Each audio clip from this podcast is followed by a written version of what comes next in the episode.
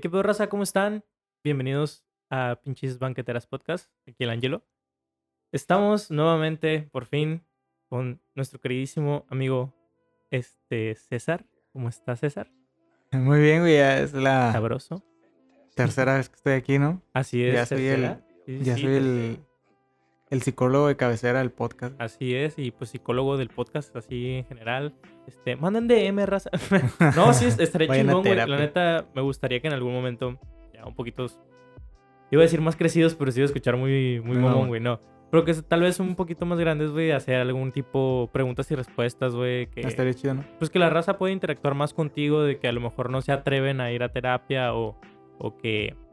O que sí, pues que les da un poquito de vergüenza siquiera el, el mínimo, el, el decirle, oye, mamá, oye, papá, quiero ir a terapia. Pero pues eso es una idea que se me ocurrió. Tal vez tú lo ibas a hacer en tu propio podcast. Que, ¿Cómo se llama? Ya no existe ese podcast. güey. Ah, pinche morro, me, lo güey. mata- me lo mataron, güey. No, yo lo revivo, no te preocupes, güey. Aquí, este va a ser... Pues este va el día de hoy venimos a hablar sobre el, el, el ghosting. el día de hoy vamos a hablar Bien, bien gusteado el vato. No, este, pues sí está, está muy chido, güey. La, la idea de, de empezar a interactuar un poquito más con, con tu público, así de, de fomentar la salud mental, güey. Creo que es importante. Pero pues, ya, güey.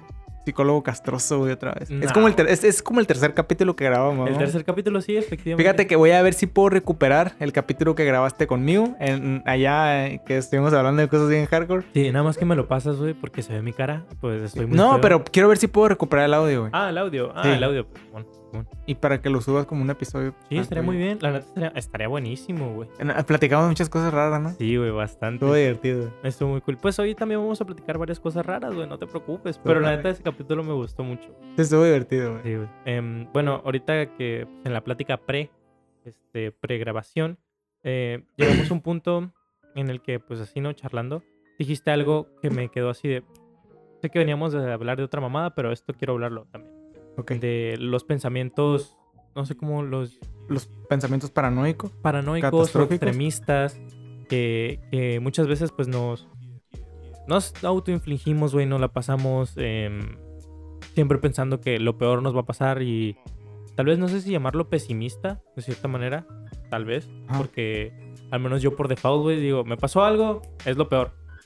Valió verga, se me arruinó la vida. Y tendemos a, a desviarnos hacia, hacia ese lado, ¿no? Ajá. Lado ya destructivo, ¿no? Pues es que son. O sea, lo, lo que yo te mencionaba es que eran, eran pensamientos paranoicos. O sea. Yo creo que proviene también del lado de, de- de cómo hemos este. crucificado. No. No, o sea, simplemente desde el punto de vista en el que estamos rodeados de un estigma muy pesado de la salud mental, entonces Simón. pues viene de cierta manera de esta creencia de que creemos que, el, o sea, desde que el que va a terapia está loco, cosas así, esas cosas como que ya es muy común hablarlas, ¿no? Ideologías de gente pendeja. Sea, pues sí, de un conjunto de ideas respecto a la salud mental, respecto al trabajo del psicólogo, el psiquiatra, y bla, bla, bla. Ajá. Entonces, eh, principalmente respecto a los pensamientos paranoicos, es más común de lo que pensamos. Simón. Tener uno es, es- es muy, muy, muy común. O sea, la mayoría de nosotros hemos, hemos este, experimentado algún tipo de pensamiento paranoico. Eh, dentro de los pensamientos paranoicos, ¿qué podemos encontrar? Eh, el pensamiento hipocondriaco, la celotipia, el pensamiento catastrófico. eh, prácticamente todo aquel que puede desatar este, una crisis, ¿no? In- independientemente del punto de vista en el que quieras verlo. Simón. Entonces es- son muy comunes, son muy comunes. O sea, yo creo que actualmente eh, hemos experimentado el, el- el- o sea, el más reciente yo creo que es el hipocondriaco, ¿no? O sea, Ajá. por todo lo que tiene que ver con, ¿Con el COVID? con el COVID y la pandemia, o sea, ya ves, ya lees, ya escuchas y inmediatamente el cuerpo empieza a... El, inmediatamente el cuerpo empieza a manifestar este pensamiento, ¿no? O sea, nuestros pensamientos se convierten en nuestras experiencias y a partir de ahí nos podemos dar cuenta que, el- o sea, que es real, o sea, que ya no podemos seguir este, manteniendo esta distancia entre el cuerpo y la mente Simón. que por mucho tiempo y actualmente muchas personas piensan que pueden trabajar con ciertos tipos de pensamientos y se olvidan del cuerpo. Simón. Fíjate que es algo que he traído yo muy, muy presente últimamente. Eh, principalmente porque me he dado cuenta de ello a través de la historia de, de pacientes y a través de mi propia historia también y de gente que quiero y, y gente que me rodea. Que, que o sea, que vas desde el dolor de cabeza hasta, hasta una inmovilización de un, de un, un cuerpo, ¿no? O sea, de que no puedes moverte, ¿no? O sea, literal. O sea, Una parálisis así. Sí, sí. El cuerpo, el, el cuerpo se inmoviliza. O sea, des- después del estrés viene la enfermedad. Entonces, ante una situación de estrés eh, demasiado intensa, eventualmente el cuerpo lo manifiesta, ¿no? Eventualmente, no, no sé, yo pienso que no, no podemos seguir eh, manteniendo esta distancia entre el, entre el pensamiento, entre la mente y el cuerpo. El cuerpo. Son una sola cosa. Sí, es que creo que no hay este, otra forma más de explicarlo que, que, por ejemplo, no sé. Yo a veces, últimamente, ya sabes por lo que ando pasando, y pues algo que me fui- olvidé mencionar, que pues, no, no, no hay pedo, eh, es que ya me siento, no sé, güey, un, este, la piel de aquí de mis brazos, güey, como que la siento más porosita, güey, y mi cerebro desde que no, ya vale verga, es algo, es algo, tengo algo. O sea, y no, güey, a lo mejor son mis pinches poros, güey, que hacen chico calor, a lo mejor son los barritos de la piel que salen así bien X, pues entonces Sí. ya, ya la propia, la propia mente, güey, te guía a esos pensamientos, ¿no? De que, y ya valiste barque. Algo, algo que no es, este, no, incluso aunque algo sea normal, pero que no te das cuenta, o que nunca te has dado cuenta que lo tienes, güey, ya tú lo, te vas por algo de que, verga, esto yo no lo sé, yo no lo tenía, según tú. Según tú no lo tenías, pero a lo mejor siempre lo has tenido y nunca te fijaste. Hasta ahorita Mm. que andas así de, de paranoico. No, es que ya por lo regular eso es lo que Ya hace el va. hipocondríaco, o sea, le, le da un le da un, un sentido bastante lógico a una creencia irracional, un pensamiento irracional. Entonces dice, bueno, este. Sí, güey. así como tú lo dices, no, o sea, ya me salió un, un barrito, entonces, ah, es que muy probablemente eh, ya toqué a esta persona y me va a dar, o sea, Simón. entonces inmediatamente lo asume como real y su pensamiento pues lo, lo experimenta al 100%. O sea, es, muy, es, muy, es muy común, fíjate, o sea, em, no sé, es como... Quisiera decir que me divierte, Ajá. pero no me divierte, o sea, sino simplemente como que el, el simple hecho de... de- Se me hace hasta fascinante, güey. ah, o sea, sí, o sea, es como un... uh, no sé, es como que le llegas... Llegas a un nivel ridículo. Es que, es que no, es que por ejemplo, si, eh, no sé, vaya, a un abogado le toca, no sé, un caso que le gusta, o de un Ajá. área que le gusta, entonces dice, ay, qué chingón, o sea, no qué chingón que le pase, pero qué chingón que, eh, pues estos son los casos que me gusta trabajar, ¿no? Entonces igual conmigo, o sea, yo creo que cuando llega un lo noto, entonces digo, tiene mucho sentido, me hace mucho, me hace mucho sentido, me hace mucho sentido. ah, como que identificas Ajá, al vato o a la sí, morra, ¿no? Así que, ah, ok, Sí, tú eres sea, esto. Bueno, no tú eres, pero. ajá, o sea, a- ah, mira, está- paranoico. Ajá. Ta- Estás, paranoico. Sí, sí, sí. ¿Está celoso? Está... Sí, o sea, bueno, pues creo que no hay mejor forma de tran- Es- transición, güey, que eso de que. Pues incluso, o sea, la forma más fácil de la de la hipocondriaquez o la hipocondria, no sé cómo se dice, güey. Sí. Es este es pues con las parejas, güey. O sea, tú la neta cuando cuando tú estás en ese estado nunca he llegado a ese nivel de toxicidad, pero cuando tú estás en ese estado, güey, cualquier cosita para ti es lógico. Es de, Sí. no, fue a tal lugar y se tardó tanto tiempo y fue no sé qué, yo, ni normalmente se tarda tanto tiempo. No, ya. Ya. ¿A quién te Digo, es que me, me encanta ese tipo de pensamiento. Por ejemplo, el pensamiento celotípico me encanta porque el, el, el pensamiento, el, el, el paranoico celoso, pues es, es muy divertido. O sea, no quiero faltar el, El respeto. o, ten- o- o- adoptar una postura antiética ante, ante mi profesión y así, pero eh, banalizándolo, pasándole a un plano un poquito más like, o sea, si te das cuenta y dices, o sea, qué interesante, o sea, está padre darte cuenta de esto y, y- y dices tú, órale, o sea, los pensamientos son reales. Simón. Eh, Y te digo, el, el, el, el celotípico es muy... El mundo gira alrededor de mí. O sea, todo lo que pasa y todo lo que hace mi pareja es para mi beneficio o para, o para todo lo contrario, ¿sabes? O para hacerme daño. Entonces tú haces esto por mí. Tú hablas por mí. Tú piensas por mí. Tú dices esto por mí. Por mí. Y, eventualmente, o sea, ¿no? O sea, por ejemplo, ponle tú un caso, ¿no? De, ah, es que eh, a mi novio lo saludó una amiga. E- ella lo saludó porque sabe que a mí me cae mal y sabe que, que, que yo me voy a enojar, entonces lo hace por mí. Simón. O sea, o sea, este, está muy intenso, güey. y hay mucha güey. raza que, que tiende mucho a este, a este tipo de pensamiento. Pues tiene que tiene, tiene mucho que ver con, con la historia de vida, ¿no? De la- las quien. personas, cómo, cómo... Pues no te vayas muy lejos, güey. O sea, yo siento que sufro de esa madre, pero no en el lado. No en el lado celoso, así que, ah, acá. Pero a veces en el lado, no sé si llamarlo egocéntrico o vanidoso, güey. Ajá. De que. Y yo siempre me pongo un alto, güey. Eso es algo que. pero últimamente sí he dicho, no, no mames, estás mamando, güey. Pero bueno, O sea, eres narcisista. ajá, narcisista de que. Ah, ¿Sí sabes cómo se murió esa morra Narciso? me volteó a ver. Ah, es que le gusto. Yo así de, ah, güey, espérate, no seas mamón. O sea, no, o sea, no, no, no, güey. Yo sé que, yo sé que suena raro, güey. Sé que suena raro, pero te lo juro que así es. Siempre me detengo. Y de hecho, antes me detenía un chingo más. Porque de, o sea, tenía baja autoestima y todo el pedo, ¿no? Este. Y antes decía, no, ni de pedo. Estás, estás pendejo, el ángel, estás pendejo, nadie te va a creer. O sea, eh, mi neta, neta, ese era un pensamiento que yo tenía, güey, de que a pesar de que morras, güey, me daban claras indicaciones de que estaban interesadas en mí, Ajá. mi cerebro no podía procesar en ese tiempo de que podría haber una posibilidad. Mi cerebro era de no, güey. Bueno, pues es que lo que, lo que más le, le satisfacía a tu yo de ese entonces, pues era negarlo. Simón. Sí, claro. Y ahorita estoy un poquito casi al revés de que. No, no puedo, no, no quiero sonar muy así, güey, porque no es tan exagerado, pero de vez en cuando, cuando. Pues sí, no, de que. Alguna morrilla es acá amable conmigo. no, güey, voy a sacar- se va a sacar esto bien de contexto. No, pero pues como que parece un coqueteo. Yo digo, ¿será coqueteo? No, no es. Y así me quedo. Yo, no, no es. O sea, como que sí me doy la apertura de que, ah, tal vez me está coqueteando. Luego me regreso y digo, no, no me está coqueteando. Y la neta me quedo más tranqui, güey.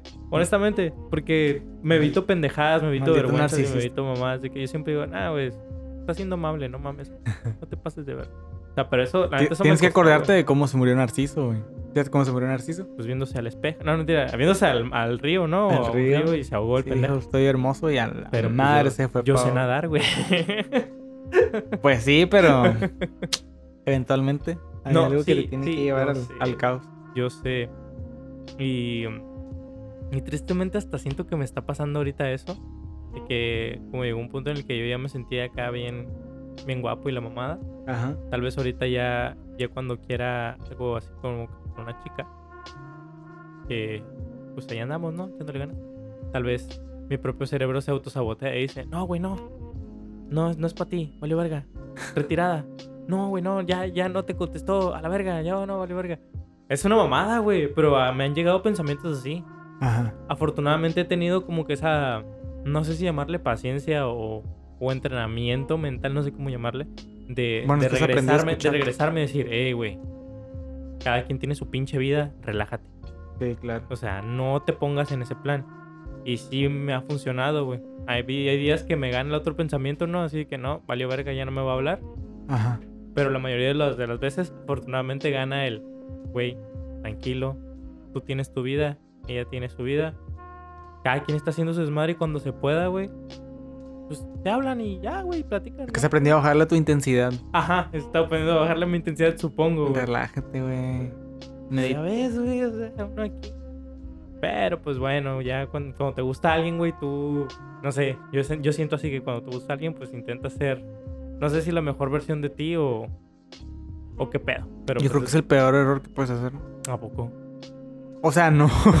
Pues sí, Bien, no, o sea, es que empiezas un proceso de idealización, güey. Y si te das cuenta, el proceso de idealización llega a desplazarse tanto que tú buscas ser otra persona, buscas ser algo que no eres. que no eres. Y eventualmente, al- al- a- tal vez al principio es como normal y te satisface tener que cubrir la necesidad o la expectativa de alguien más.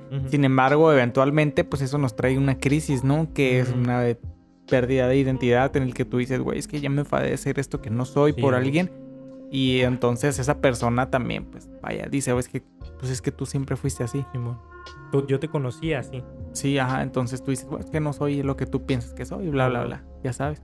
Pero, pues no sé, es que yo creo, yo, yo pienso que entre más apegado estés a, a- a la realidad y, y- te muestres tal cual como eres con las cosas que, que tienes el- y, y te de- y bueno, no te dejes, pero que sí te guíes por lo que piensas, por lo que sientes, por lo que dices y entre más real seas, Claro. Y entre más este aprendas a modular, a regu- autorregular y a sentir tus emociones y que te hacen sentir ciertas situaciones, eh, pues sí, o sea, vas a ser más real y la gente va a poder ver esa transparencia en ti y, y- Sí, sí, sí. y va a decir, ah, es que está está así. Simón. Entonces, no te traicionas a ti por, por, por buscar la aceptación de alguien más, ni esa persona genera esa sensación de que está. De que tal vez no eres suficiente. Pues, Claro. Pues sí. Podría ser. Eh, pues, la neta sí. Y bueno, nunca he. Nunca he ocultado quién soy, güey. La neta. O sea, eh, la chica sabe. Sabe que fumo mota. sabe que tengo un podcast. Ha escuchado los podcasts, güey. Ah, ¿lo escuchas? Sí, sí, o sea, ella, neta, yo intento no ocultarle nada, güey. Yo siempre me he mostrado como soy. Siempre Ajá. me he mostrado así de que a mí me Pero no gusta- está mal tener secretos, güey. No, no, claro que no, pero por ejemplo, güey, a mí me encantan las cumbias, güey, me encanta eh, que el rap mexicano, güey, aunque a veces está medio culero, pero me encanta, güey. Me Rap encanta, mexa. me encanta fumar mota, güey. O sea, tengo muchas facetas, güey, tengo muchas, muchos lados. Ajá. Em, y pues no, no, no puedo decir que ella conoce todos, ¿no? Porque pues ni- no mames, o sea, no. Sí. Pero siempre intento con cualquier persona mostrarme como realmente soy. Si yo puedo conectar contigo, güey, por alguna rama que yo tenga, que tengamos de interés común, güey, créeme que esa rama va a ser 100% de, de verdad. Ajá. O sea, a mí no me encanta el fútbol, pero a veces veo el mundial, güey. Si tú llegas a hablarme de fútbol, güey, es decir, la neta yo nomás veo los mundiales, güey. O sea, y, y a veces, y los partidos de México. Sea, pero si quieres platicamos de algo, no sé. Bueno, y, adem- y además que, que, que por tu trabajo me imagino que también debes de socializar de distintas formas, ¿no? Sí, güey, o sea, es complicado porque hay muchos, ahí en el trabajo hay mucha gente muy diferente, güey. ¿Qué, qué es lo más común? Ah, O sea, porque bueno, eh, es un lugar bonito, sí. agradable. Pero No sí es muy fácil. porque no me Sí, pagan, no, no es. Sí es, sí es muy fácil que esté rodeado de gente Muy diversa. eh, eh, muy diversa, sí, muy poquito pretenciosa tal vez. No sé, es que por el Mm. simple hecho del lugar del que es, o sea, es Sí. fresón, pues. Sí, el O sea, lugar es fresón, y no es como que te vas a ir a tomar un café un exquisito o una Sí, cosa o así. sea, mira, déjame te explico. El lugar es muy fresón, güey, pero en la neta, la gente que trabaja ahí no, y no es tirar caca ni nada, pero es gente muy, muy normal, o sea, muy buena onda, la verdad. Sí, hay uno que otro que ha entrado así medio fresón, güey, pero la mayoría de los que están ahí ahorita, güey, es gente muy buena, si no es que todos, güey. Este, gente muy buena, es gente que la neta muy diversa, muy distinta. He encontrado personas súper inteligentes, súper amables, súper trabajadoras, güey. He encontrado consejos, he encontrado malas amistades, tristemente. He encontrado muy buenas amistades. Eh, he encontrado de todo, güey, la neta. De todo. Eso nada más hablando del personal, güey. De la gente que yo veo casi todos los días y de la que casi no veo también. Pero ya hablando de los clientes, güey, no mames, llegan gente de otros países, llegan gente de... O sea, Yo, yo- o sea, obviamente yo me refiero más a los clientes por el Sí. tipo de, los clientes de gente que va. La verdad, güey, para mí es muy difícil tratarlos. No difícil, pero me da hueva. Ajá. Me da hueva tratarlos por, no sé si por lo mismo, pero porque a veces veo que se ven tan pretenciosos, tan fresas que digo, no, güey. La neta, yo no, yo no puedo conectar contigo de esa manera. Y eso es solamente, obvia- eso es obviamente, perdón, eh, una manera muy superficial de verlo, porque pues no Sí, los conozco, güey. O sea, si tal vez si yo me pusiera a platicar con ellos diría, ah, no mames, güey, yo lo veía bien fresa y el vato es a toda madre, o le encanta Yu-Gi-Oh como a mí, güey, o alguna mamá así, güey. Eh, güey, Yu-Gi-Oh Hace mucho que no veo Yu-Gi-Oh. este, o, o, o de la nada a veces he visto clientes, güey, que digo, verga, qué vato tan mamón, güey, y resulta ser la persona más dulce del planeta. Y digo, no mames, güey, vato me cerró el hocico, o esta morra me cerró el hocico. Este, pero claro, también hay sus muchos Sí, estereotipos. Pero es que eventualmente ese es como. eh, eso es como el, el valor que le debemos de dar a las historias de las personas. Simón, Porque eventualmente todos tenemos una historia y todos tenemos algo que hablar y que contar. Entonces. Pues todas merecen ser escuchadas, todas valen Sí. la pena ser escuchadas y todas, todas las voces y todas las historias necesitan ser escuchadas, ¿no? claro. Entonces. Sí, o sea, si estamos hablando como de prejuicios, Ajá, eh, eventualmente eso es te traiciona a ti mismo porque dices tú, ah, la madre, yo pensé que eras bien, ajá. bien mamón y la neta es la una neta historia súper interesante o es muy, Exacto. está muy padre. Eh, pero el otro lado de la moneda, güey, y honestamente pasa más, tristemente, es los clichés, los, los, de los estereotipos. De Ajá. gringa, mamona, fresona con su familia. Gringa, mamona, fresona con su familia, güey. Eh, white chican, ojete que te ve, ve como basura. White chican, ojete que te ve como basura. Que pide un latte con leche de soya. con leche de y- ajá, leche de soya. No tenemos leche de soya, tenemos leche de almendra. Ay, no, que no sé qué. Y bueno, pues está bien. O sea, pasa, pasa, güey. La neta sí pasa. No voy a decir que mucho, pero pasa con cuatro de azúcar. y- Sí, güey, o sea. em, eh, sobre todo yo en Puerta Corta. No, no, no. No, no es cierto. Pero, pero bueno, o sea. Pero es que sí, o sea, es el, es el target que tiene en cada lugar. Yo Sí. pienso que también, o sea, eventualmente si vas a algún lugar en donde sabes que te vas a encontrar o que predomina más cierto nicho de, de personas, eh, pues tienes que saber desde qué perspectiva vas. vas y, y desde qué perspectiva vas a mirar al otro, ¿no? Porque, o sea, no es, no es precisamente emitir un juicio, aunque sí, pues sí te estás basando en un estereotipo, en un prejuicio. Simón. Pero sabes cuál es el target, ¿no? Simón. O sea, sabes, Sí. por ejemplo, hablando de aquel lugar, es como que, o sea, obviamente, pues te vas a encontrar pura raza de afuera y huevo. está en un, está en un- es un hotel, ¿no? ¿Mande? Es un hotel. Ah, Simón. Y es un hotel Sí, súper mega. Yo creo que es lo más, Creo que es de lo más nice aquí en La es Paz. lo más nice aquí en La Paz, ¿no? Sí, sí, sí. Entonces, soy este. culo.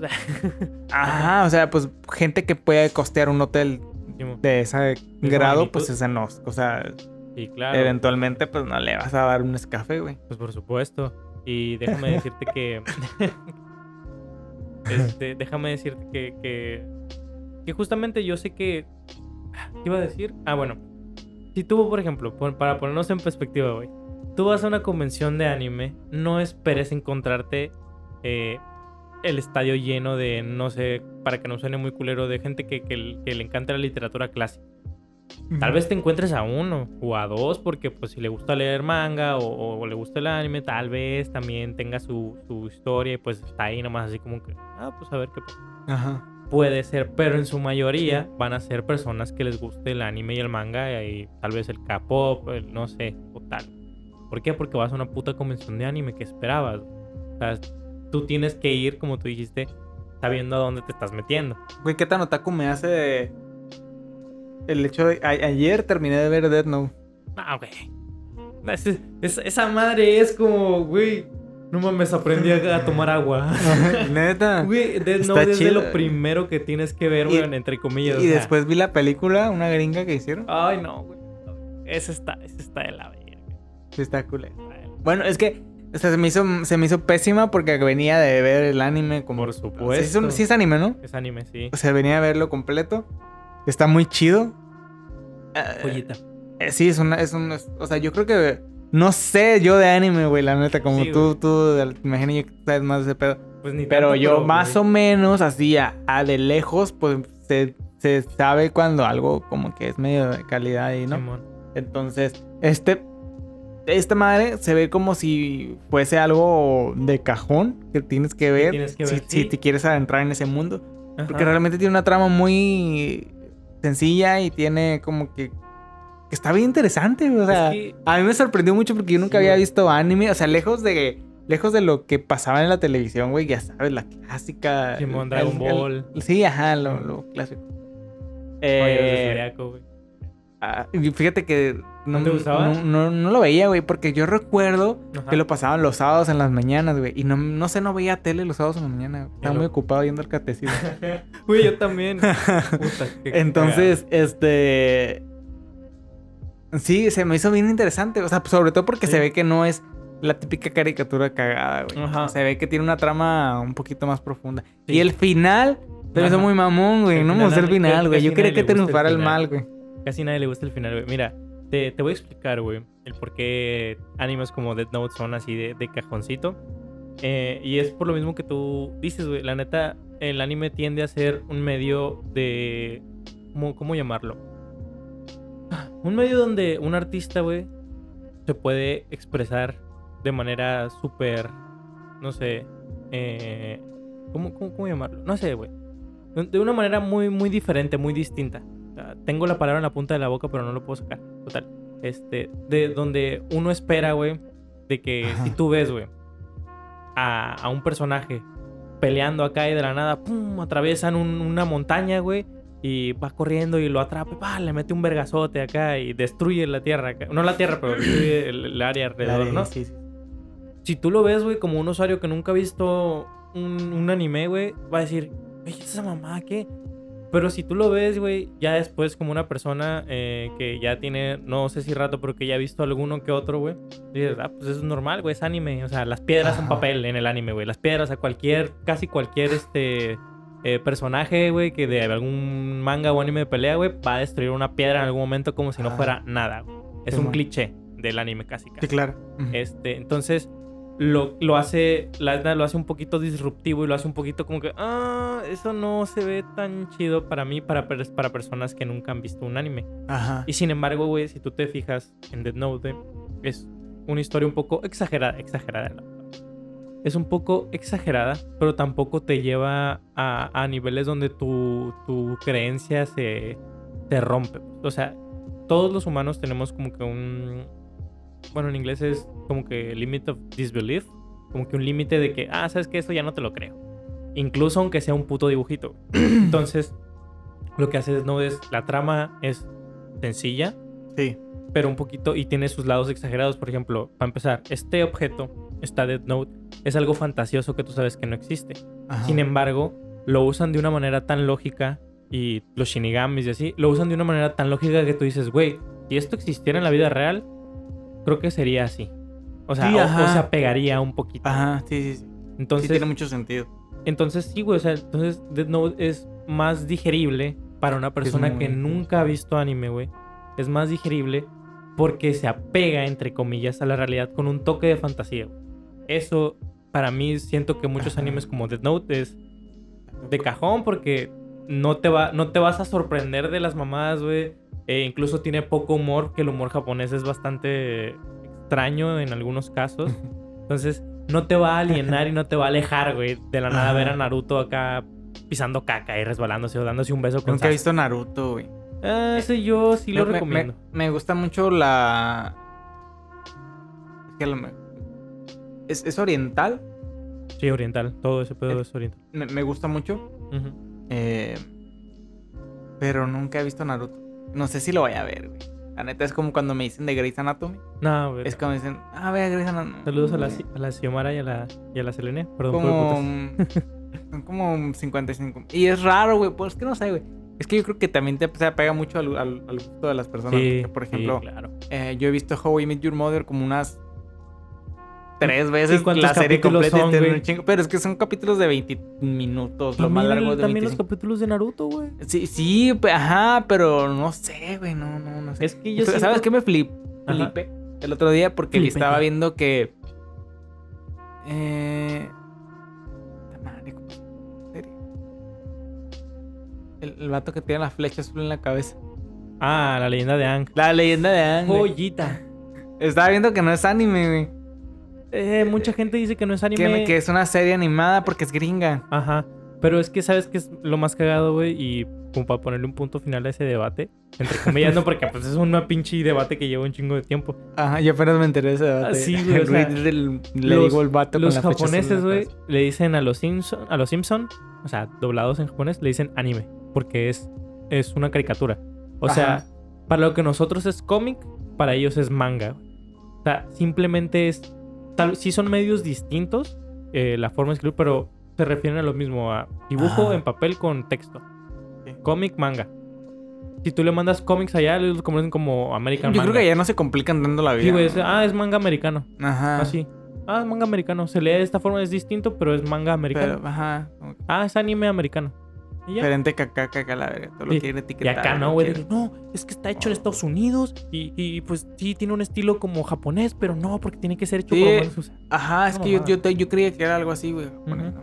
Sí, güey. Y me recomendaron uno que no recuerdo el nombre, pero trata de voleibol. Ah, Haikyuu. Ah, no sé, me Sí, recomendaron. yo este es sí, Haikyuu. que está muy bueno, güey. Dicen que. No lo he está- visto. ¿No lo has visto? Los de deportes casi no me llaman, excepto. Supercampeón. su- Bueno, supercampeones, pero porque era Beyblade. morrito, güey. Beyblade, el mejor anime de deportes, güey. Eh, Güey, yo sí veía Beyblade. yo también, yo veía. Yo tenía mi Beyblade, güey. Yo tenía mi puto Beyblade. Tenía Yo como también. tres.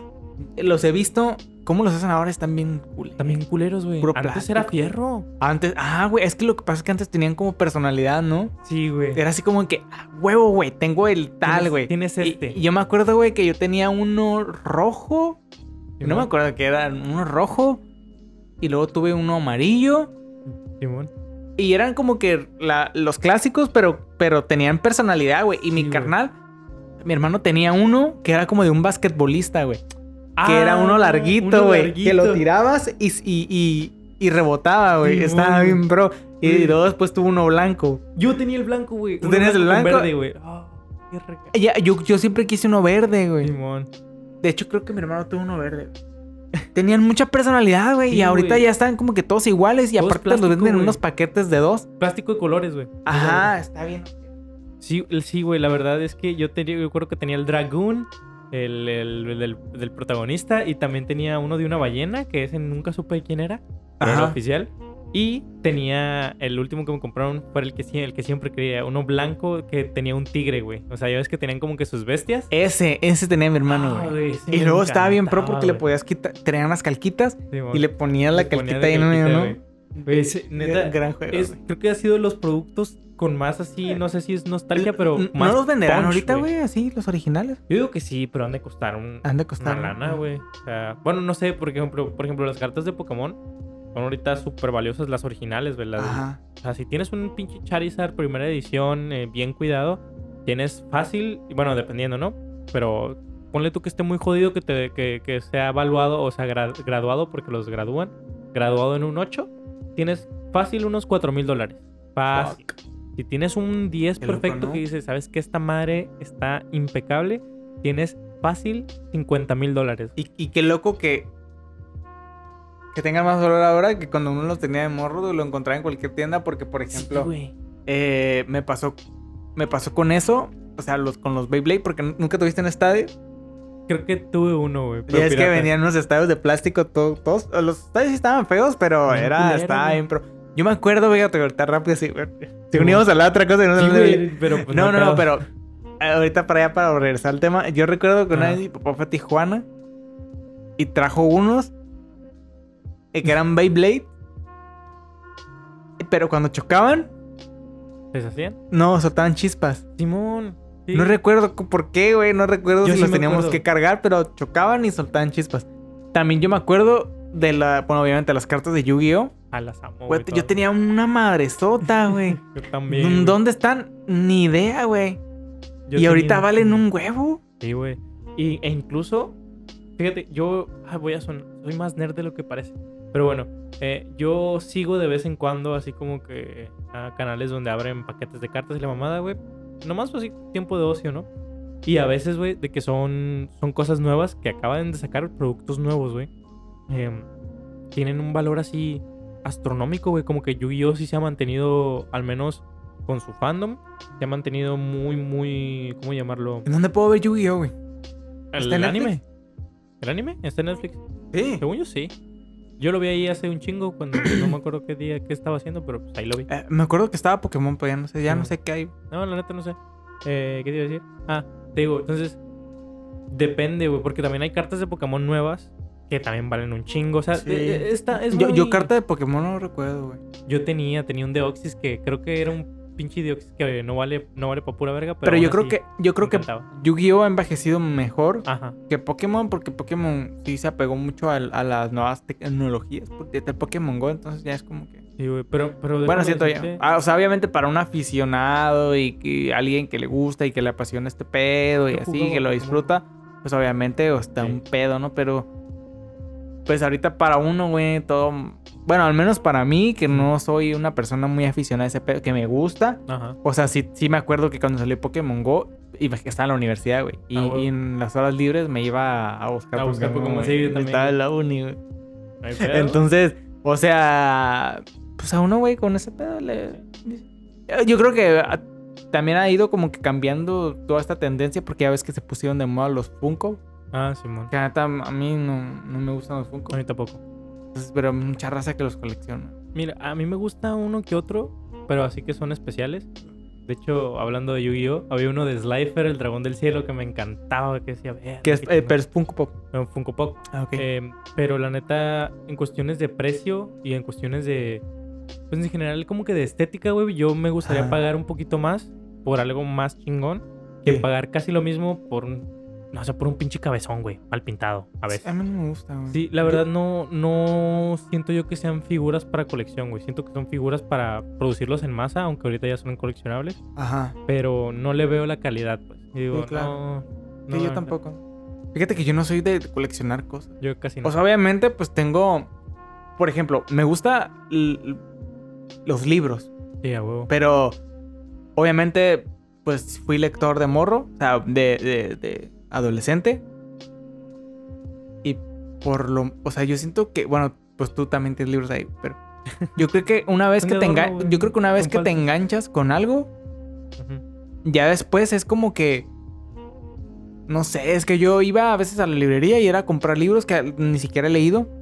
Pero ahí los vas almacenando, güey, ¿sabes? Simón. Y yo creo que también se forma parte de una colección, pero nuevamente entré a estudiar psicología y en psicología pues es leer mm, pues mm, lo más que puedas. No te Simón. podrás leer mucho, pero sí, sí es leer lo más que puedas. Entonces, pues eventualmente como que se sigue fomentando ese hábito de coleccionar libros, ¿no? Aunque a Sí. veces no los leas, pero sí, sí, sigues, sigues. Sí, güey. Y pues, fíjate que me pasa algo muy interesante con los libros porque a mí no me cuesta trabajo soltar libros, güey. No sé. Ah, pues, sí, Por ejemplo. Yo recuerdo que en la, ya, ya en la maestría, antes de clase, llegaba a un café ahí por cerca de la universidad y estaba un vato. Y una vez lo vi leyendo un libro. Ajá. Y ya me hice compa del vato, o sea, siempre platicábamos, o sea, no era como que... No era... Es que ya contaste esta historia en el capítulo pasado que estuviste, güey. ¿Neta? Sí, güey. Que le regalé un libro Le de Freud. un libro que estaba leyendo que te gustaba mucho, creo que era de Freud, ¿no? Neta, ajá, Sí, güey. güey, Que le di el malestar en la cultura, güey. Sí, güey. Y me, me sorprendió la facilidad con que se lo di, güey. Simón. Sí, sí. Sí, eso me dijiste, bro. ¿Neta? Sí, güey, qué Fuck. loco. Nah, Soy no, un no, vato no, no. aburrido. O sea, no, Soy no, un no. vato intrascendente que no le pasan cosas interesantes. No, es que... Por eso soy psicólogo, güey, porque escucho las historias de los demás. Sí, claro, pero pues tampoco vas a venir a, A contarle sí, bien. a contar la vida de No, los pero o sea, güey. yo me refiero a que, aunque no, a que no me cuesta trabajo como de- de desprenderme de este tipo de cosas. Simón. Sí, Es- es que y me acuerdo, güey, que le di el malestar en la cultura. Y no he vuelto a encontrar el libro El malestar en la cultura, güey, barato, güey. Y me acuerdo que ese libro me costó 90 y algo. Simón. Y lo regalé. Sí. Puta madre. Pero no, no me arrepiento, Ajá. pero sí digo, qué buen ser humano fui. Échate flor. No, está bien, güey. Pero mira, a lo que yo veo es que yo siento que si tú empiezas a hacer algo, güey, por el simple hecho de, de la monetización, del qué le puedo sacar en un futuro, a este, tal vez no sea lo correcto. Porque, por ejemplo, güey, si te la pasas, no sé, que, ah, pues voy a comprar un chingo de libros y chance alguno se vuelva súper valioso y, y de la nada acá. Es que también tienen que ver con el propósito de las cosas. Estamos siendo como que muy intrascendente. Bueno, no intrascendente, sino que le estamos dando un significado cósmico a un evento huevo. terrenal, ¿no? Pero, eh, por ejemplo, un libro, yo creo que el propósito de un libro es ser leído, ¿no? Sí. Eventualmente, si lo lees, ya se. Cumplió su propósito. Ajá. Entonces, no sé. Yo, por ejemplo, yo soy de la raza que raya los libros. Y hay raza que no. Yo no. Hay raza que dice, "Ay, güey, leí una hora y la ve- y no lo rayo. Y yo, güey, yo, yo los rayo, yo anoto, yo. yo hago muchas cosas con los libros, güey. Simón. Entonces, y hay raza que no. Entonces, yo creo que también radica mucho en eso, ¿no? Sí, sí, sí. Pues sí, cada quien, cada cosa es especial para cada quien, güey.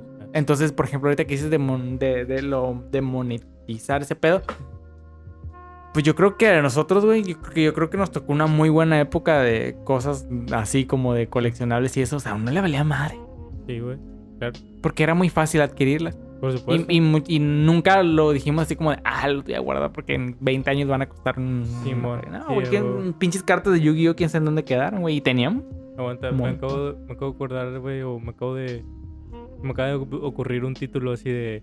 Este, 20, veinteañeros descubren este, la oferta y la demanda. Y puras- parte de la demanda, sí, güey, ajá. Es que realmente es eso, güey. Por ejemplo, pues cuando tú eras morro, güey, tú disfrutabas ese objeto, güey, y, y era más fácil adquirirlo. Es lo que dijimos de la carta de Charizard, güey. Pues en ese tiempo sí era rara, porque siempre ha sido rara. Pero era de que, ah, pues voy a la tienda y me compro cinco paquetes y tengo una posibilidad de que en esos cinco paquetes me salga un Charizard, güey. Pero ahorita, como es tan difícil, güey, encontrar uno original, o sea, porque el tiempo ha pasado, pues ya es más, mucho más raro. Ajá. hay sí, sí, más, sí. hay poca demanda, hay muchísima más oferta, porque a lo mejor tú, como, como decimos, güey, a lo mejor tú la quieres adquirir para, para completar tu colección, que tú la quieres completar porque te da la nostalgia o porque simplemente siempre quisiste un Charizard y nunca lo tuviste. Ah, ok. Sí, hay como obtenerlo, pero como hay tan poca oferta, hay un chingo de, de demanda y por eso De vale demanda, tanto. Sí. Y yo creo que van cambiando. O sea, bueno, quién sabe. o sea, la raza ya, ya depende, ¿no? O sea, yo. eh, no sé. Creo que cambian los gustos por coleccionar cosas. Yo ahorita, si te digo de coleccionar cosas, verga. Pues los libros y, y te adentras al. Pues, o sea, como fan. Yo mis videojuegos, güey, ahorita estoy Ajá, intentando. yo no tengo eso, güey. Yo quisiera, quisiera. Sí, quisiera-. Estoy en búsqueda de mi. De mi propósito para malgastar dinero, güey. A huevo. Pero la neta es al que hasta PC con Gaming, güey. el- Entra al PC Gaming y vas a gastar dinero a los bueno, es que no me llama la atención. O sea, me gusta jugar, güey. Me gusta. Y de hecho, ahorita que, que me estoy mudando, Ajá. digamos, sí estaba pensando en comprarme una Switch, ¿se llama? Ah, sí, una El que es de Nintendo. Sí. Porque, güey, que prácticamente, güey, o sea, me gusta. Por Es ejemplo, mi, mi carnal juega Warzone Ajá. y es como que, ah, ok. Y, y ¿Quién Mm. juega Warzone? Porque yo también juego para invitarlo. mi hermano, güey, mi hermano juega. Yo, güey. Mi hermano juega, güey. Y, y yo a veces lo veo jugar, güey. Ajá. Y digo, ah, está chido. Pero para mí tiene más significado, no sé, güey, jugar un Smash o jugar un Mario Kart. Supongo que jugaste eso de niño, ¿no? O sea, Sí, ajá, por lo mismo, o sea, yo creo que por la misma nostalgia, pero fíjate que es bien raro, es que ese, ese, ese pedo es bien raro, ¿no? Y Sí, tú bueno, ya sí. podrás dar una cátedra por, porque mi hermano me dice, no, es que si vas a gastar en una consola, mejor cómprate una Play, porque una Play tiene más para jugar más. Ah, verga, güey. Ni yo- y- y, sí, ciertamente es como que, sí, creo que si compras una Switch, no puedes jugar otra cosa que no sea Nintendo, Así es, obviamente, ¿no? así Entonces, no sé qué tanta variedad o qué tantas cosas buenas haya de Nintendo. Mm, Eh, ahorita ya no es tan bueno, pero. Ajá, entonces me dice, es que te vas a encasillar en esa madre y no vas a poder jugar otras cosas y con el Play puedes jugar más cosas. Así como de, es que tampoco como que le voy a Ajá. invertir demasiado tiempo a Sí, esa güey. madre. Exactamente, mira. Y fíjate, soy bien raro, güey, porque por ejemplo veo las, las, las Nintendo Switch, las que son como las larguitas, güey. Ajá. Y la neta, yo, yo quiero comprar una, pero por el color, soy bien poser, güey. No, güey, es que no tiene nada Es que por los colores están bien bonitas, güey. Sí, pero yo sé sí. que no las voy a utilizar. Es como una GoPro, güey. Yo malgasté una vez un dinero en una GoPro. Échala para acá, güey. Que ahí, ahí la tengo, pero fíjate que se le dañó no sé qué chingados de la, de la memoria, no sé qué. Mm, Y sí graba, sí toma fotos, pero era esa cámara que la tenías que conectar al teléfono. Ah, ok. Y ya no se puede conectar al teléfono. Ah, ok. O sea, sí tomas video y tomas foto, pero hasta que las pones en una compu las ves. Ok. Ajá. No. Este, ¿qué te iba a decir ahorita? no, mira, eh, es que no tiene nada de malo ser casual en algo, güey, en algún hobby, en algún lo que quieras. O sea, mira, yo tengo el Play, yo tengo y tengo el Xbox y una PC. Pero yo sí trabajo. Yo trabajo para comprarme las cosas. Yo ahorré un chingo para cualquiera que, que Yo creo que fuiste tú el que compartió el otro día un video Ajá.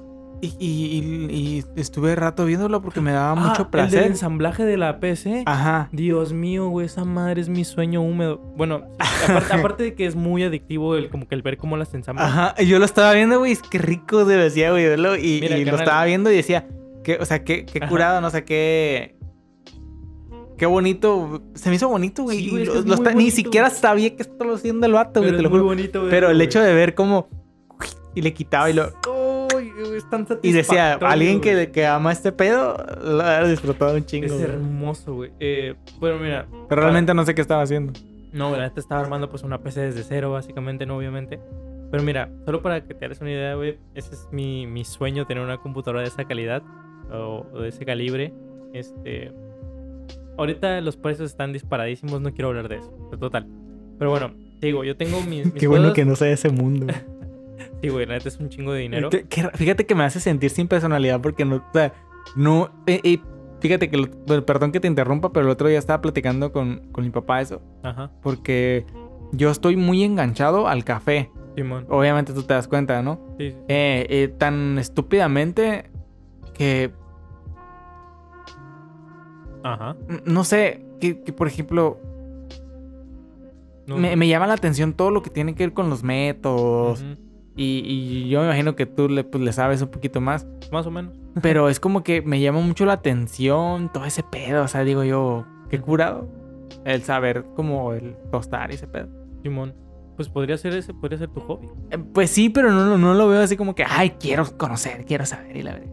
Porque hasta hay ingenierías en esa madre, ¿no? No sé si ingenierías, pero sí, este, ya hay como que certificaciones, lo que se le llama. Bueno, o sea, no, como que no me interesa tanto. Ajá, sí. O sea, eventualmente tomé un curso, me regalaron un curso. Mi novia me regaló un curso de. Ajá. ¿De barista? No de barista, güey, de. Del café, güey. Simón. Y te enseñan este qué café sirve y qué no. Y te das cuenta que la neta, al menos aquí en La Paz, está bien deplorable la Sí. venta del café, güey. Aquí en La Paz vale verga, güey. Ajá. O sea, la neta no hay, ya sabes, café. Y, y eventualmente aprendí como que a identificar un buen café de un mal café. Y lo de los tuestes, que son tuestes muy altos, pues sabe bien culero. Y todo eso lo aprendí.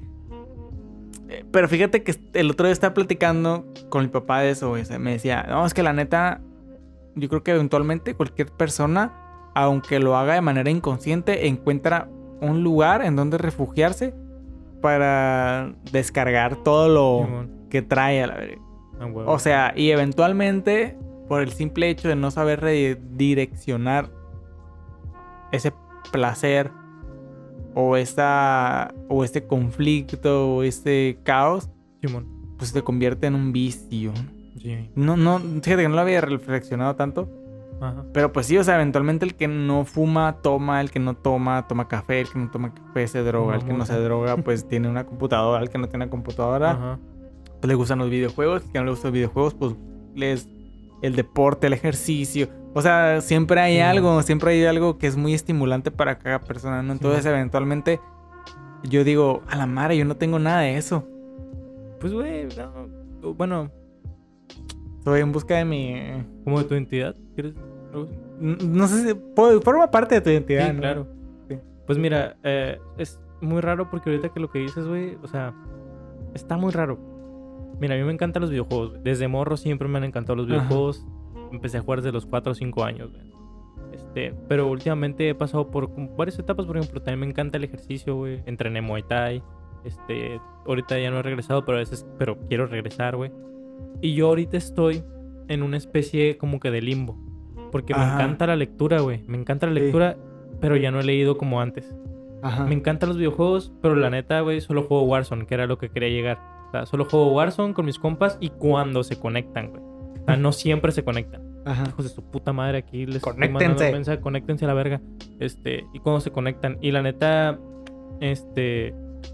Empecé, empecé como que a regresar a jugar videojuegos, güey. Jugué, jugué Halo Reach hace, hace varios meses.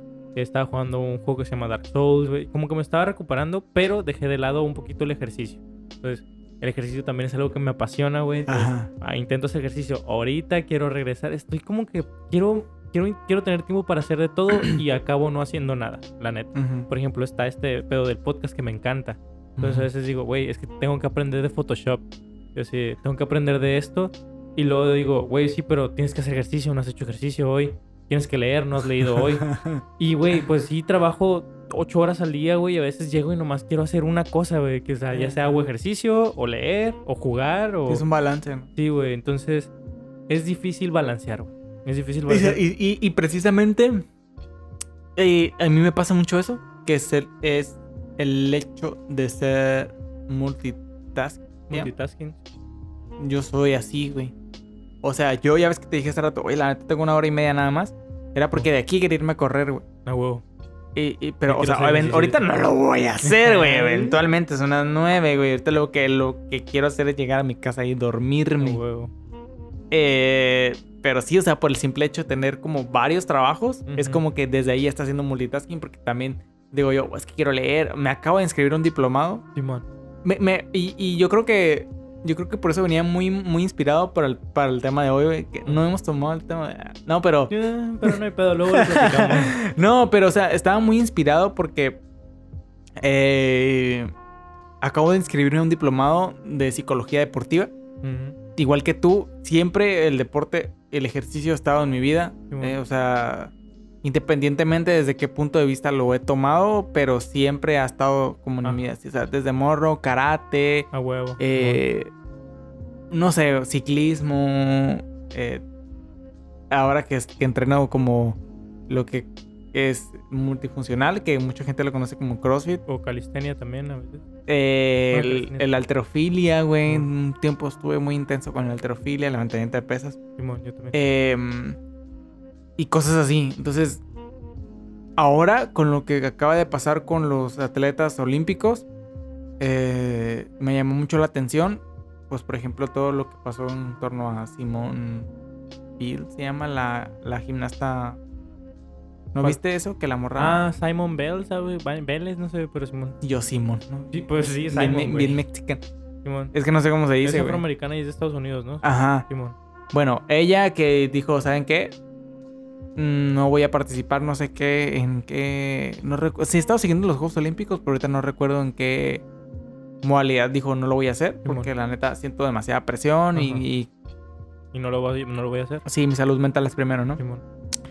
Entonces, es algo que siempre me ha estado haciendo ruido desde hace muchos tiempos, de, muchos tiemp- desde hace mucho tiempo me está haciendo mucho ruido como, eh, bueno, al menos aquí en el estado, el, el apoyo a los atletas está de la chingada. De la Eh, me ha tocado mucho escuchar historias de, de amigos atletas, de amigos deportistas, de amigos, o sea, independientemente de la modalidad en la que estén, Simón. que tienen que agarrarse de otro municipio para poder salir del estado, para poder representar o para poder este, este, competir. Entonces, por ejemplo, muchos eh, alterofilistas, muchos levantadores de pesas eh, van en representación de los cabos Simón. porque aquí en La Paz no nos apoyan. No se apoya. Y es muy intenso, me llamó mucho la atención todo el fenómeno que, que resultó ahora de los Juegos Olímpicos Ajá. porque, o sea, imagínate, los chinos, los chinos van acompañados güey, hasta el perro. Simón. O sea, llevan a sus entrenadores, llevan los, van los atletas, llevan los fisioterapeutas, van los psicólogos, van, o sea, es un equipazo, güey, lo que tienen los chinos. Y, y resulta ser que la mexicana, que ganó bronce en la alterofilia, no pudo llevar a su entrenador, güey. No mames. Porque no sé qué no cumplía de qué certificación olímpica.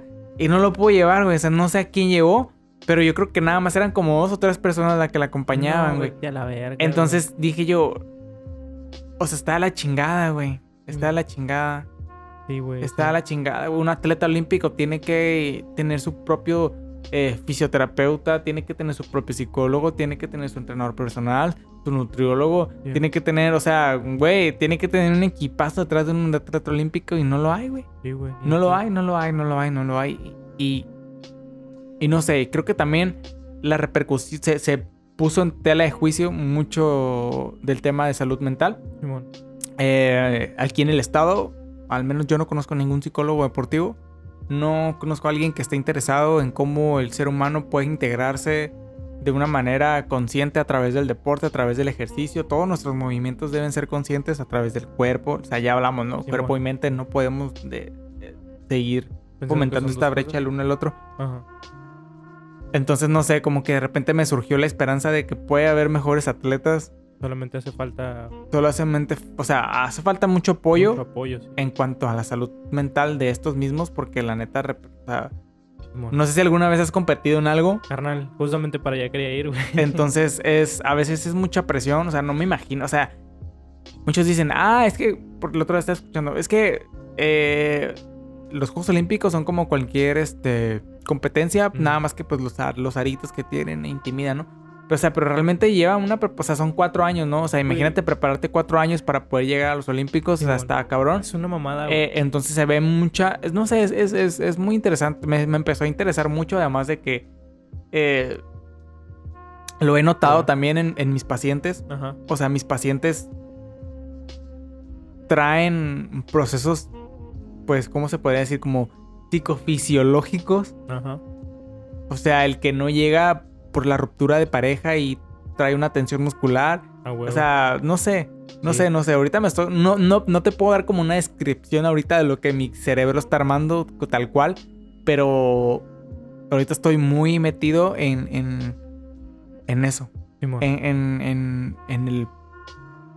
el, el simple hecho de, dar, de, de ayudar a la gente a recuperar el placer en las cosas, Sí, que creo que es algo que se ha perdido mucho. O sea, hay mucha anedonia, Simón. que es esta pérdida estúpida del placer sobre las cosas que ya se hacían o sobre cosas nuevas. Entonces, no sé, o sea, yo pregunto a veces, o sea, ¿cuándo fue la última vez que hiciste algo que te gusta? Algo que amaste, algo que te da placer. ¿Cuándo fue la última vez que tuviste un orgasmo? Y la raza a veces ni siquiera, a veces hay gente que no puede ni siquiera responder, diciendo, que no recuerdo cuándo fue la última vez que hice algo que me gusta. Mm. Entonces, es muy interesante también, y no me quiero poner como muy diplomático, pero este mismo acompañamiento o esta misma contención emocional eh, no es distinta, güey, a la de un atleta super mega olímpico. O sea, simplemente es contención emocional, güey. Pues, eh, para contarte un poquito de mi experiencia, güey. Y no sé si. Bueno, sí, para acabar ya, pero. A mí me pasó, güey, que yo solo he competido una vez en, en Muay Thai. ¿Y cómo fue? Entrené. ¿Cómo, cómo compiten? El Muay Thai no es, no es como el lo de la UFC, no, ah, no. No, güey, no, no es. El Muay Thai es este.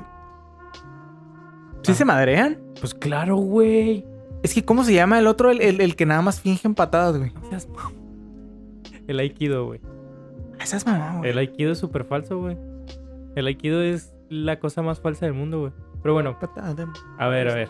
Eh, ya, ¿no? Pues este. Sí, sí. El Muay Thai son eh, patadas, rodillas, eh, puñetazos, codos y en algunas competencias cabezazos. Ok. Eh, Ajá. es, una, es un arte marcial súper antiguo, súper bonito y súper chingón que a mí yo me enamoré del Muay Thai, la neta me Escucha encanta. lindo. Ujú. Em, me, me fascina, güey, de verdad me gusta mucho el Muay Thai. yo, yo pienso que cualquier arte marcial tiene una historia bien chida atrás. Sí, ¿no? güey, O sea, pero para la- empezar, la porque neta- vienen de, de cosas como muy orientales. El, el Muay Thai, güey, tiene una historia súper, súper, súper rica, güey, súper chingona. Y la neta está muy interesante. Mi maestro es una persona súper sabia, güey, que él, por lo sobre todo me enamoré mucho de mi escuela. Ajá. Y no he podido regresar, pero de verdad quiero regresar. Eh, me enamoré mucho de mi escuela porque mi maestro no solo está, es el único certificado, creo que de México, por la escuela acá más cabrona de Muay Thai, güey.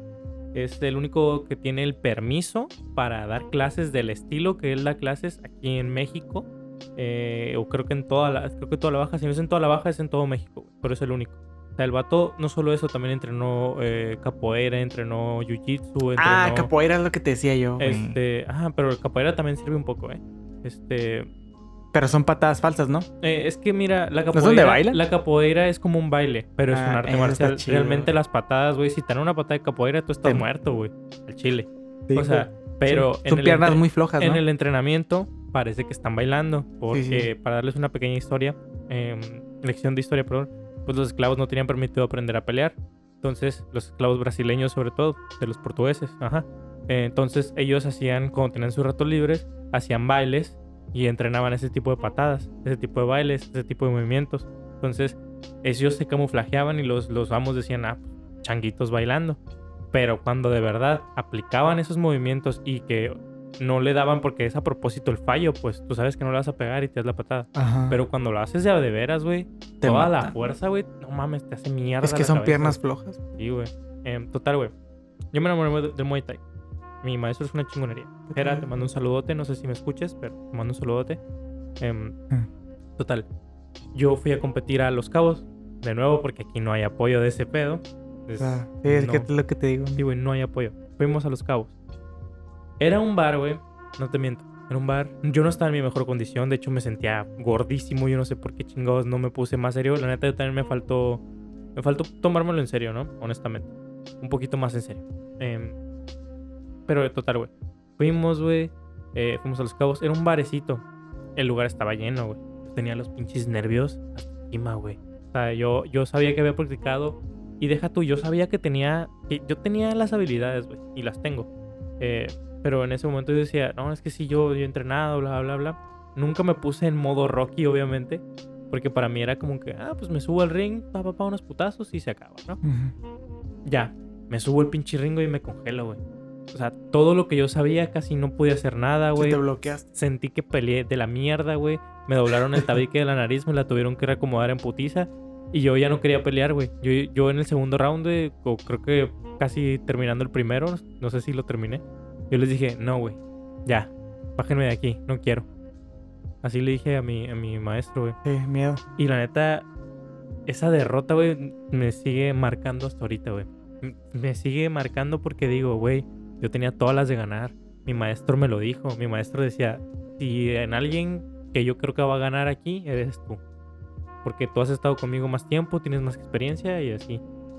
Y lo hice terrible, güey. Lo hice horrible, güey. Horrible, horrible, horrible, horrible.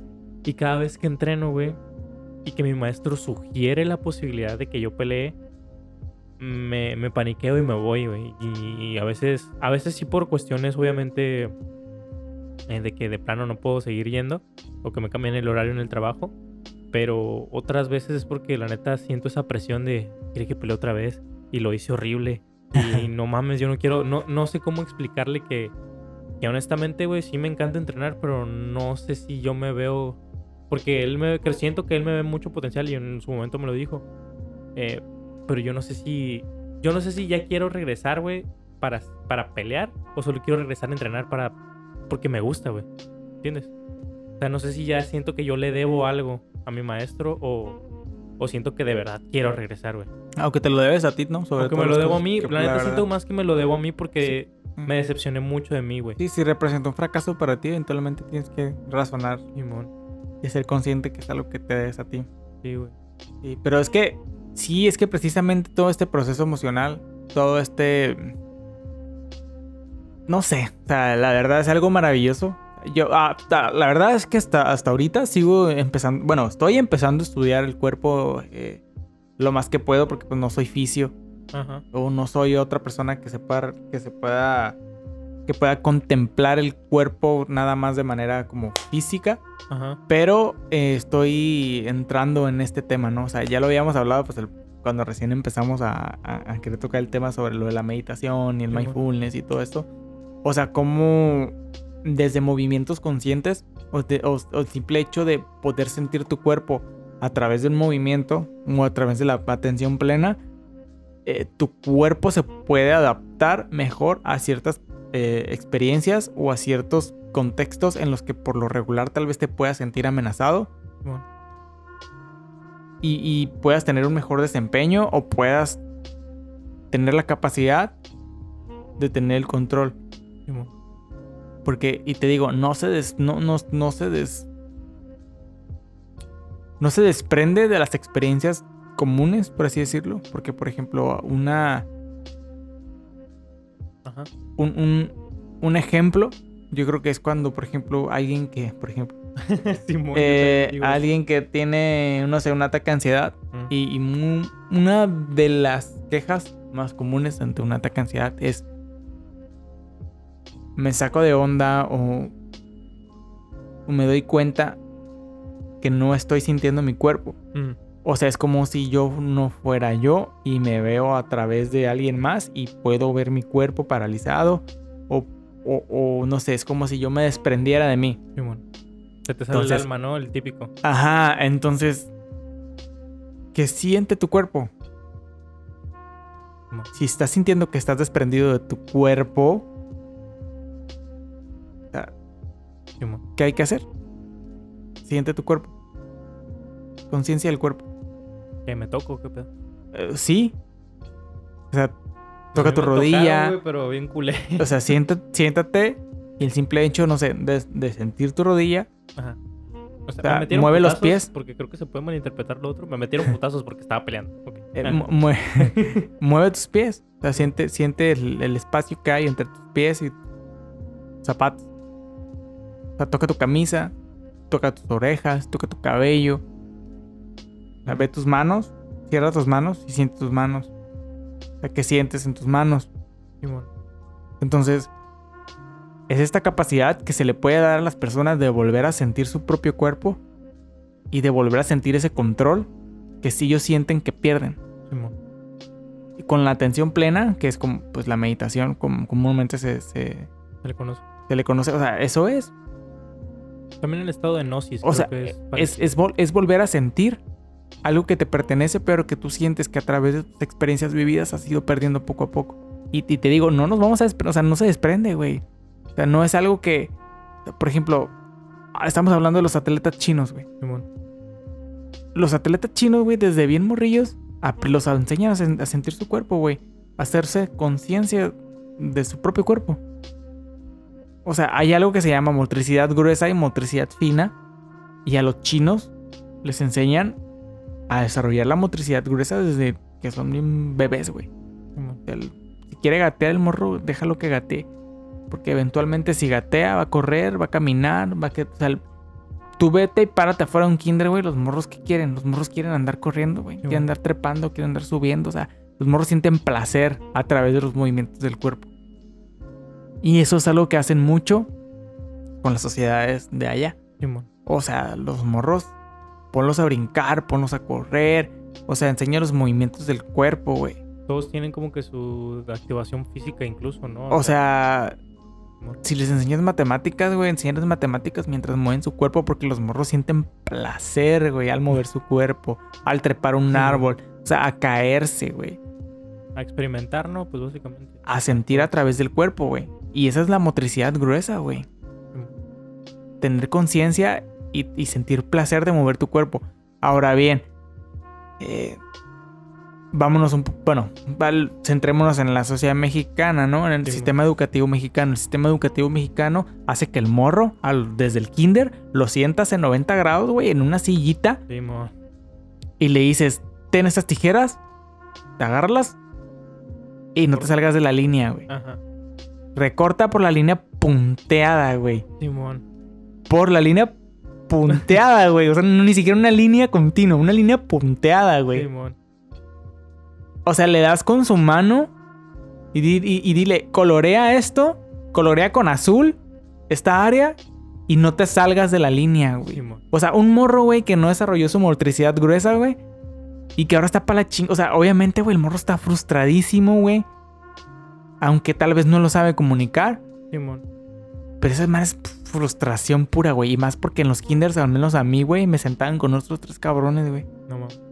O sea, era, era, o sea, son mesitas de trabajo, Sí, pues. huevo, sí. Entonces, aunque todavía no son eh, conscientes o razonados esta percepción, porque también tiene que ver mucho con, con, con eventualmente creces y te enseñan a compararte. Pero desde morro sabes que el de la izquierda no se salió de la línea, güey. Entonces, crecemos bajo un sistema que tiende a frustrar a los morros, güey. Simón. O sea, y eso es motricidad gruesa, güey. Saber colorear, saber dibujar, saber recortar. Yo no sé O sea, no, o sea, y, luego lo sientan, güey, en un álbum, un pinche angulito de 90 grados, todo culero. Y, y es muy frustrante, güey. Así, así crecimos los mexicanos, güey. ¿Sabes qué, güey? Perdón que te interrumpa. ¿Sabes qué me acabo de dar cuenta? Y bueno, ya me había dado cuenta un poquito. Pero yo siento, porque ahorita tengo mucho el rollo de querer aprender a dibujar, de aprender a dibujar, güey.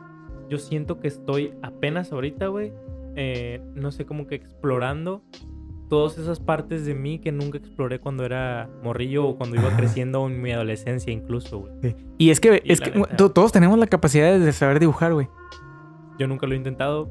Esperen ese video, raza. Es un video que planeo hacer. To- todos, todos tenemos la capacidad de dibujar, güey. Todos. Yo quiero Todos, ver eso. todos. Pero eventualmente tenemos un evento traumático o frustrante que es no te salgas de la línea.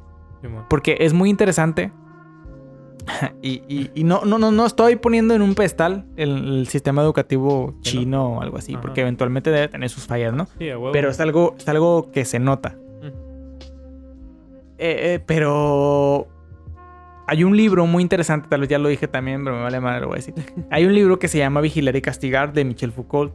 Eh, él analiza el sistema penitenciario. No sé, no recuerdo, bueno, sí sé, pero no recuerdo de dónde. Pero pues el vato es, creo que el vato es francés, una cosa así, pero bueno. Eh, y bueno, se da cuenta eh, dentro de las cárceles que eh, vigilan y castigan, ¿no? Así funcionan. La mayoría de los reclusorios así funcionan. Vigilar y castigar. Pero lo que él dice es que este mismo sistema no nada más es exclusivo de la cárcel.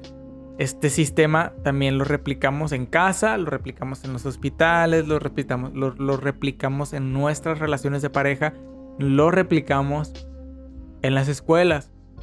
Entonces, vigilamos y castigamos. Esto es en las escuelas, te vigilan y si haces algo mal, te castigan. Entonces, en, en la familia, También. te vigilan y te castigan. Sí. Y aún más, o sea, te vigilo, te controlo, te amenazo y te castigo. Simón. Nuestras relaciones de pareja, Igual. eventualmente, son iguales. Casi, casi. O sea, te vigilo, te controlo, te amenazo y te castigo. Simón. Y lo vemos, ah, o sea, actualmente lo vemos. O sea, redes sociales, Simón. hay raza que sus parejas tienen sus. O sea, completamente acceso a las redes sociales de sus parejas. Aparte de que es una violación a, A la privacidad. a la privacidad y a tu intimidad. Por supuesto. o sea, pues, la estás viviendo bajo este sistema. De te vigilo, te castigo, la verdad. Sí, ajá. Entonces, o sea, el Sí, sistema educativo es igual, güey. O sea, es igual, es Pues igual, ahí, es ahí igual. nos formamos, es güey. igual. O sea, ¿cómo, cómo Entonces- esperaríamos ser diferente? Hay un agente castigante que lo traemos arrastrando desde morros, güey. Y, y ahorita en nuestra actualidad, o sea, si yo te, si, yo te digo, a ver, dibuja. Pura no sé dibujar, ¿no? sé dibujar, o sea, no sé dibujar, o sea, ¿qué hay que hacer? Pues, pues, vato, mueve tu cuerpo. O sea, ponte a gatear, ponte a correr, trépate un árbol, o sea, mueve tu cuerpo, o sea, vuelve a tu placer desde el movimiento de tu cuerpo. Simón. O sea, empieza a reforzarlo desde ahí. Ujú. Que yo quería regresar a ese punto que yo en el Muay Thai, güey, me sentía muy pleno, güey. O sea, entrenando, llegó un punto en el que decía, verga, güey, me encanta estar aquí, güey. La neta. Sí, Y yo regresaba a la casa, sí regresaba cansado, puteado, pero me sentía bien. bien, Y yo ya hasta podía planear mi, mi vida. O sea, yo ya tenía eso estable, pues. claro. Y era algo que yo disfrutaba mucho, güey. Era de que Simón, el trabajo, por más que me guste, llega un punto en el que, pues, en el que la neta ya se vuelve de trabajo, ¿no? Y esto era como mi escape, güey. Y me ayudaba a mantenerme, pues, sereno, cuerdo, no sé si llamarlo. Y también, como no lo hacía todos los días, güey, se hacía más especial el, el ir, pues, porque era, era tres veces a la semana. Era, era como que, hey, verga, güey, hoy es lunes, entrenar, martes, entrenar y miércoles descansabas, hacías alguna otra cosa y no me, yo no me sentía tan culpable de no entrenar porque a veces me pasaba de verga y entrenaba pues calistenia, cosas así. Pero a veces que decía, el güey, total mañana entreno otra vez, los jueves entrenaba otra vez. Entonces me sentía muy pleno, güey, me sentía muy cool y de la nada todo, todo cambió. Me Es una pérdida, del- es una pérdida del sentido del placer. Simón. Entonces ya no sé si regresar por, por lo que te dije antes, Ajá. ese pedo de... de- Bueno, pues es que eventualmente tal vez tener que regresar a alguna actividad física, güey. No, O sea, sí, claro, si no es lo esa, haciendo, ahorita lo hago. o sea, si no es esa, mínimo salte a caminar, contacto con la naturaleza, algo, cualquier cosa, güey. Porque, No podemos salir, verga, de COVID. pues es que, ay, ponte tu, no sé, no, era darte unas vueltitas al caminar, güey, o sea, Sí. sí lo puedes hacer. Sí, güey. Entonces, sí, o sea, es muy interesante. o sea, y te digo, esa pregunta se origina porque, porque los, por ejemplo, porque los chinos son tan medallistas, ¿no? Aparte de que también, pues, vienen de este sistema que es un poquito más rico, que es un poquito más consciente, pero también vienen de un sistema que adoctrina muy cabrón. doctrina, es lo que te iba a decir. Entonces, este, obviamente los chinos, güey, desarrollan mucho su motricidad gruesa, Sí. pero también, pues, están adoctrinados, güey, desde morro, ya Desde- sabes, está para ser clavadista.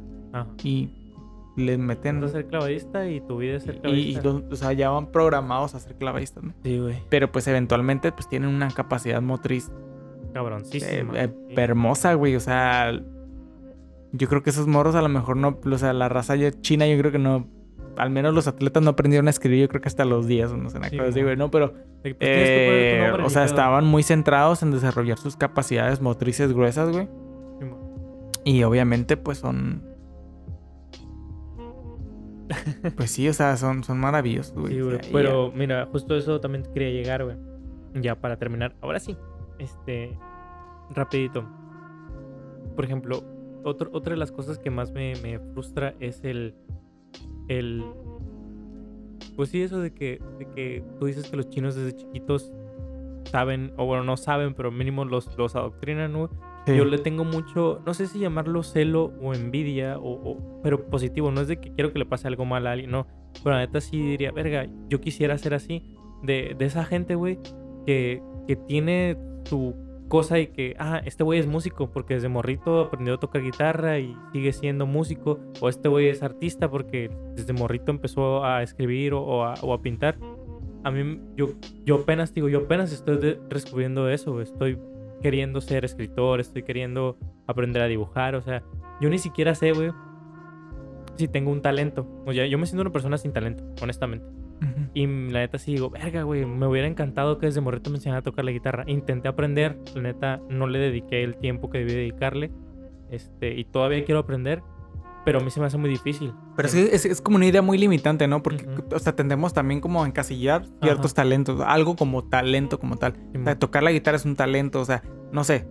Pienso yo que tal vez mientras más liberes un poquito esa idea de que ciertas cosas son exclusivamente como talentos, porque, o sea, puedes hacer música hasta con la boca, güey. Simón. A mí me encanta hacer música a lo pendejo, güey. O Yo en el café estoy haciendo. Ay, perdón, raza. Eh, yo en el café, güey, estoy de que de la nada acá.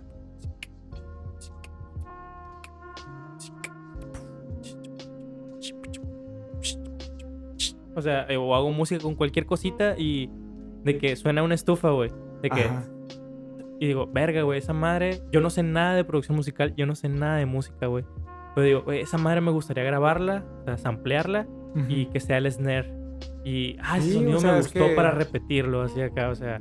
Pero yo, honestamente, digo, yo no sé nada de música, yo no puedo hacer eso. Es que no necesitas saber de música, pues ahí está el caso. O sea, mientras, mientras más. Mientras, o sea, te- y, y volvemos al, al proceso emocional, ¿no? O sea, mientras más estés apegado o, o mientras más te muevas del miedo, desde la tristeza o del enojo a la alegría, hasta la alegría. La alegría es lo más cercano a la creatividad, sino que, o sea, es origen de la creatividad.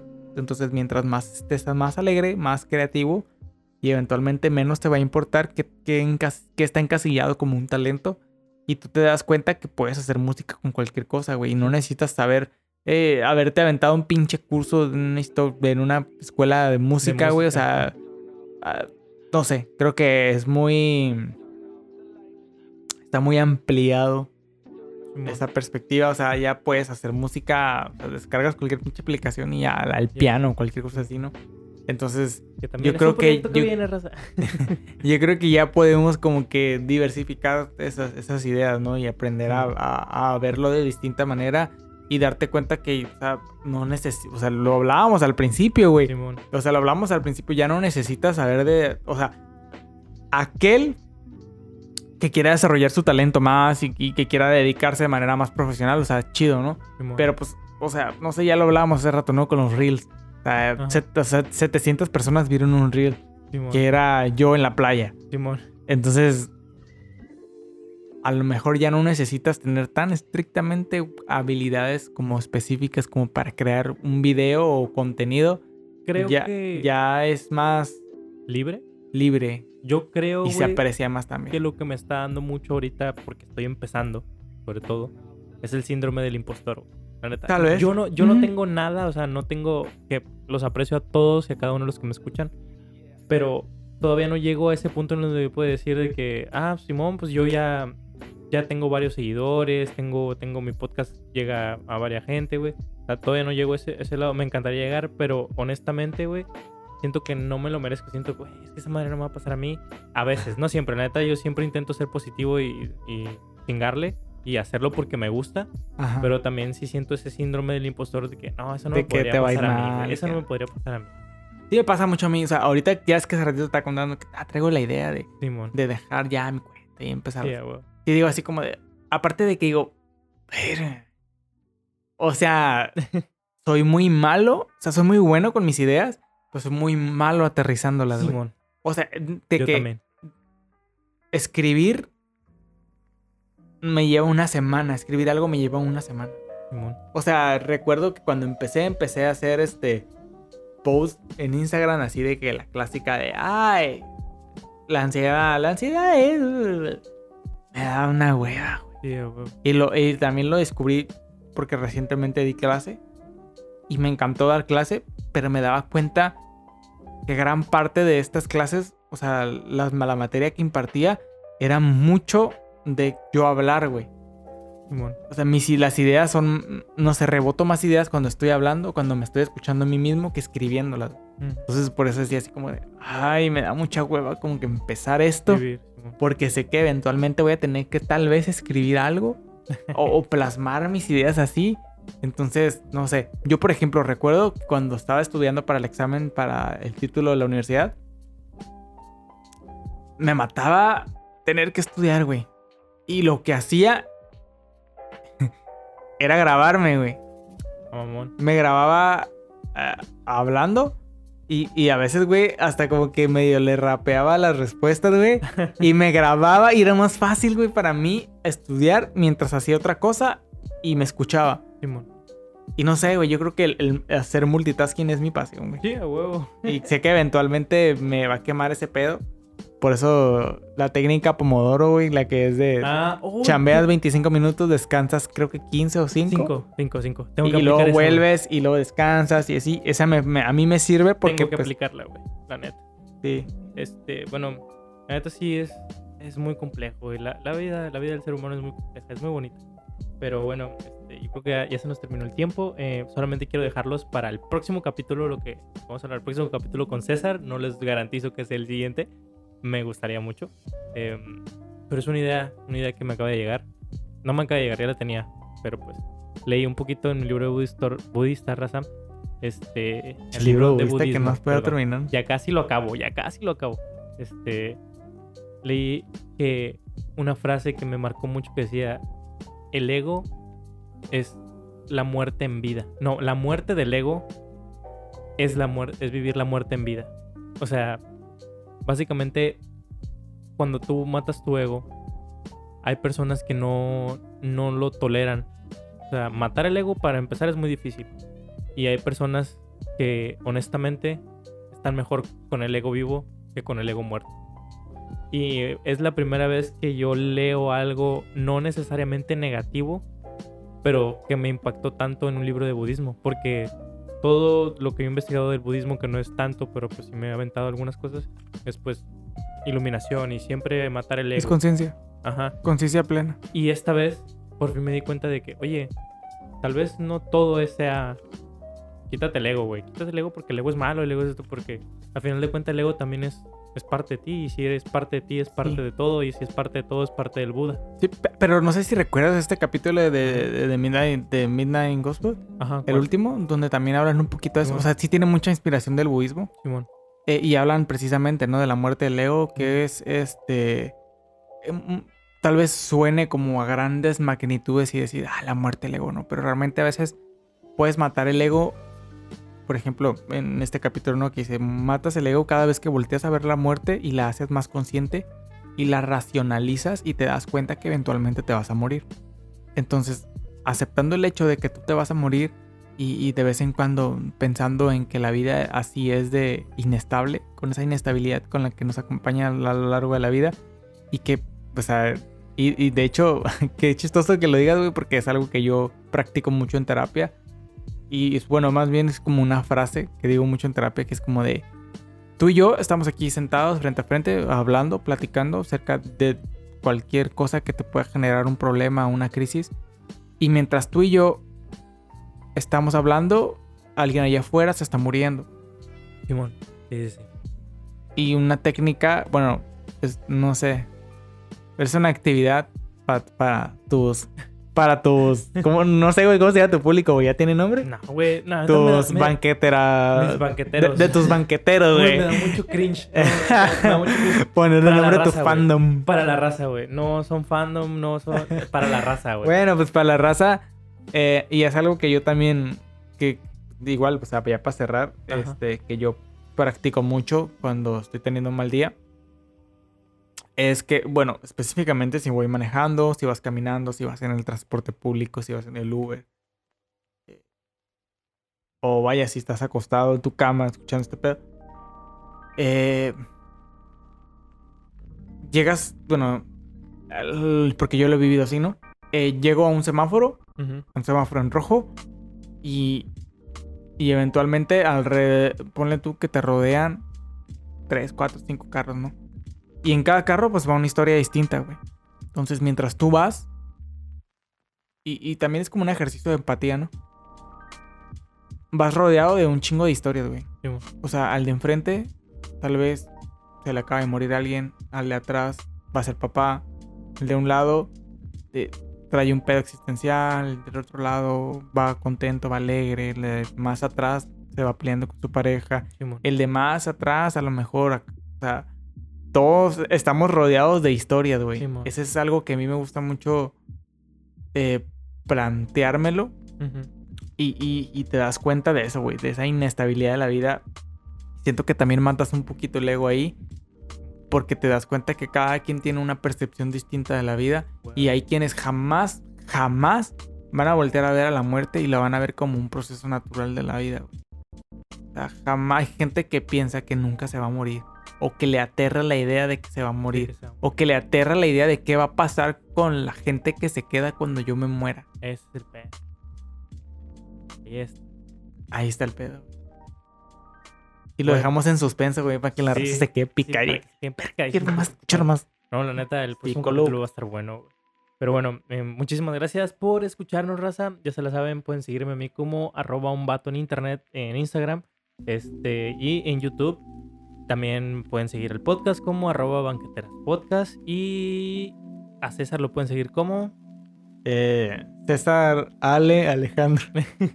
Bueno, igual yo voy a poner su Instagram ahí en la Sí. descripción, tanto en Es YouTube. que, ajá, Ok. raz- eh, tienen que comprender que estoy en busca de mi personalidad a través de las redes sociales porque de repente sí quiero como que decir, ah, huevo, voy a subir un chingo de contenido acá, salud mental, conciencia del cuerpo, meditación y cosas que me gustan y Sí, técnicas Pomodoro y la A chingada. huevo. Y al último nomás termino subiéndome el huevito que me desayuno en la mañana, güey. Pues, Entonces sí. estoy, estoy en búsqueda de, de- de desprender o de poder juntar Esas versiones. todas de las mí. versiones de mi vida. Pues es lo mismo que estamos haciendo nosotros aquí. Así que muchas gracias por venir, César. La neta, espero que puedas venir de nuevo pronto y que la raza no se quede tan picada.